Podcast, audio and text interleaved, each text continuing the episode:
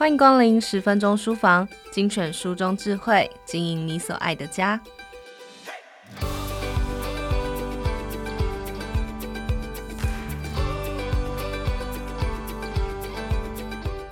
你是不是对于孩子可能遇到的意外与危险感到焦虑万分呢？常常在约束保护跟放手独立之间犹豫挣扎，担心一个错误的决定就造成不可挽回的结果。或是每次看到新闻中的社会事件报道，脑内的警铃就开始嗡嗡大响，担心孩子一离开自己的视线，就少了人身安全的防护罩，因此焦虑不已呢？身为知名亲子沟通作家与讲师的罗怡君，特别擅长带着孩子进行思辨讨论，透过新闻事件开启对话，建立恰到好处的危机意识。他认为，从脑海中闪过的担心，并不会降低任何的风险，只有付诸积极的关心，才能帮助孩子避开危险，保护自己。他也强调，当安全受到威胁，永远不会有一个标准的答案，也很难有一体适用的 SOP。只有学会判断准则，才能引导我们跟孩子尽量趋吉避凶，化险为夷。那么，身为大人的我们，究竟在日常生活里可以怎样跟孩子开启讨论，培养孩子远离危险的意识，并且练习做对的选择跟判断呢？已经累积有上百场防灾跟安全演讲经验的怡君老师，透过二十一堂让孩子远离危险的思辨实践课，内容包含四项变动原则说明、九个危险情境的故事范例，以及六种情境选择的思辨练习。从思辨到实践，帮助亲子之间建立共识，在日常生活的讨论中，打造家庭的安全意识防护网。在这堂课中，除了介绍从地震、火灾、野外安全到人群聚集等，提醒大家许多早已被证实可以帮助保命的重要程序之外，怡君老师更特别重视的是需要随机应变的变动原则。这是因为随着社会环境越来越复杂。我们已经很难针对个别情境一一给予标准答案，所以如何运用变动原则应对突发情况，培养举一反三的反应与思考，更是大人必须在平时就传授给孩子的重要能力。现在就邀请你一起来聆听怡君老师的《让孩子远离危险的思辨实践课》部分精彩内容。让我们在日常生活的对话讨论中，培养出能独立做对选择、守护自己安全的孩子。好，首先呢，我们就要跟大家分享，通常中高年级以上的孩子哦，因为已经具备了基本的行动能力嘛，那或多或少都有结伴外出的机会。不过呢，这些半大不小的孩子。有的时候啊，也因为是团体行动，人多就会壮胆，所以啊，反而忽略一些安全上的重要细节。那通常呢，团体的人在一起，有的时候有些孩子比较谨慎，他会提出一些看法、观察或警告。那因为团体在一起，不同个性的孩子，就会有人也会说：“哎呀，那没有关系啦，哎呀，这个我去过啦，没有关系啦。”所以反而是团体的时候，会有一些呃不一样的氛围，导致大家的警觉性反而是不增反减哦。那么接下来我就要请教大家，下课之后呢，跟大家一起去附近的公园玩。糟糕，一下子玩过头，迟到了。跟妈妈约好六点回家，玩过头忘了时间，自己有点害怕，也很担心被骂。你猜猜孩子这时候会怎么做啊？那么有些孩子呢，他可能就会一哄而散，对不对？通常是这样嘛，鸟兽散，一哄而散。哇，我要回家，我要回家，好，就通通不见了。所以这时候啊，孩子有可能是集体行动出门，但是他是落单回家。那有一些性急动作快的孩子，三步并作两步，速度取胜，他没有问题。有一些对家里的附近环境很熟悉，可能知道呃 A 路线、B 路线、C 路线，他就挑了一条最近的路线回家，超捷径。但这些捷径可能也是他平常熟悉的路线。好喽，那可能这个比较担心、害怕，或是呃外出经验比较没有那么多的孩子，他有可能是。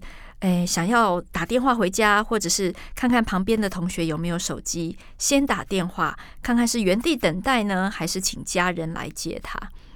在这个地方哦，我觉得有一些孩子会选择原地等待，因为可能他的家里面比较远，然后可能讲好了本来就是谁来接他，那可能那个人也刚好迟到没出现。原地等待其实风险蛮高，因为如果已经过了时间，那天色只会越来越晚。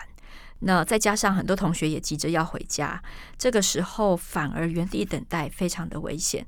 所以这时候要运用的是我们上一两堂课所讲到的情境，因为我要改变现在跟爸爸妈妈的承诺，那我一定要想办法先打电话取得联系。那可能是跟住在附近的同学先一起回家。然后呢，再请家人到另外一个地方接他，而不要让自己苦苦的在陌生的环境等待。这个呢，可能是跟家长呃平常告诫孩子的印象比较不一样的做法。那提供给大家做参考。当然啦，除非这个公园真的离大家的家里面也很熟悉，那他在原地等，你确定这附近很热闹，呃，没有问题，那当然就另当别论。只是我们在练习题的时候，都会把各种复杂的情境可能的因素先提供给大家作为讨论的参考。好，讲到回家之后呢，就会讲到刚刚我们讲到一个特别的情境，叫公园。其实像公园啊、百货公司啊。呃，杂货店啊、冰店啊，这些有的时候都被称之为公共场所、公共空间。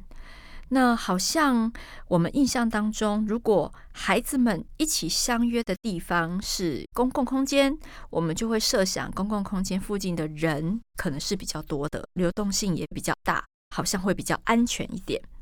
所以接下来我想要问问大家这一题。这一题呢，是根据台湾曾经真的发生过的实事去做改编的题目哦。呃，在学校常常都会有毕业的校友回来打篮球，因为是国中国小嘛，那大家都是住在附近的社区，多少有点地缘关系。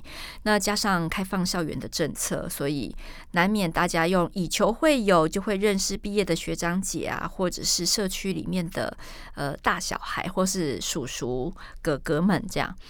就有曾经发生过呢，这个叔叔哥哥跟他跟这个主角，好，可能是一起在打篮球，打得非常多次了，所以也算是球友了。那有一天，这个叔叔呢就跟这个男孩说：“哎，呃，我知道你很喜欢游戏卡，哈，那要不要我们约在呃公园？好，学校外面的有一个小公园，你在那边等我，那我把游戏卡拿给你，我回家拿给你，好不好？”其实公园这件事情就会让孩子降低很多戒心，因为它叫做公共场所，它也不是密闭空间，也没有叫他进厕所啊，听起来还 OK 吧？万一真的发生什么事，可以大叫啊、呼救啊，应该都还可以应变。所以这个男孩他就答应了，然后也在公园顺利的拿到他的游戏卡。不过呢，这都只是前菜而已哦。就像我们上几堂课曾经说的，免费的礼物不要收。这个叔叔呢，的确用游戏卡，好跟他建立了特别的情谊。那他也成功的拿到好几次，也没有发生什么事。所以当下一次叔叔告诉他：“哎，那个我忘了带某一张特别的，他好像在我家里面，你要不要跟我回去拿？这样我就不用再走来一次了。”当他提出这个需求的时候，你觉得这个男孩还会怀疑吗？很不幸，他就跟着这个叔叔回到了他的家里面，而最后他就真的被发现在这个叔叔家里面身亡，没有再回到他的家了。你一定觉得非常讶异吧？没错，在公共场所里面呢，加上又有游戏卡，新鲜的吸引自己的事物，我们的风险意识一定会降低。那如果身旁又有球友，又有同伴随行，反而真的很容易让大家呃失去了那个警戒线。那这个情境里面呢，应用了两种变动的原则。第一个就是我们刚刚说的，免费的礼物最贵。那这个熟悉的陌生人借由呃，免费的礼物跟你建立关系，果不其然，在后面就提出了这样的需求。而第二个呢，是我们虽然不是因为恐惧做决定，但也让自己处于另外的陌生环境。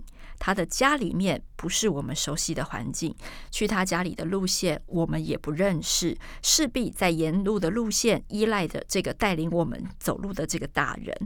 所以，呃，这两个变动原则都呃被打破之后，你就只能真的把自己的命交给运气了。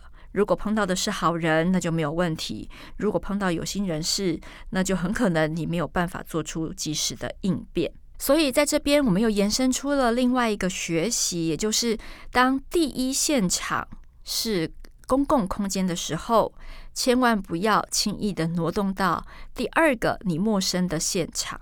啊，很多犯案的情境，它并不是在第一现场发生，它可能是在第二现场。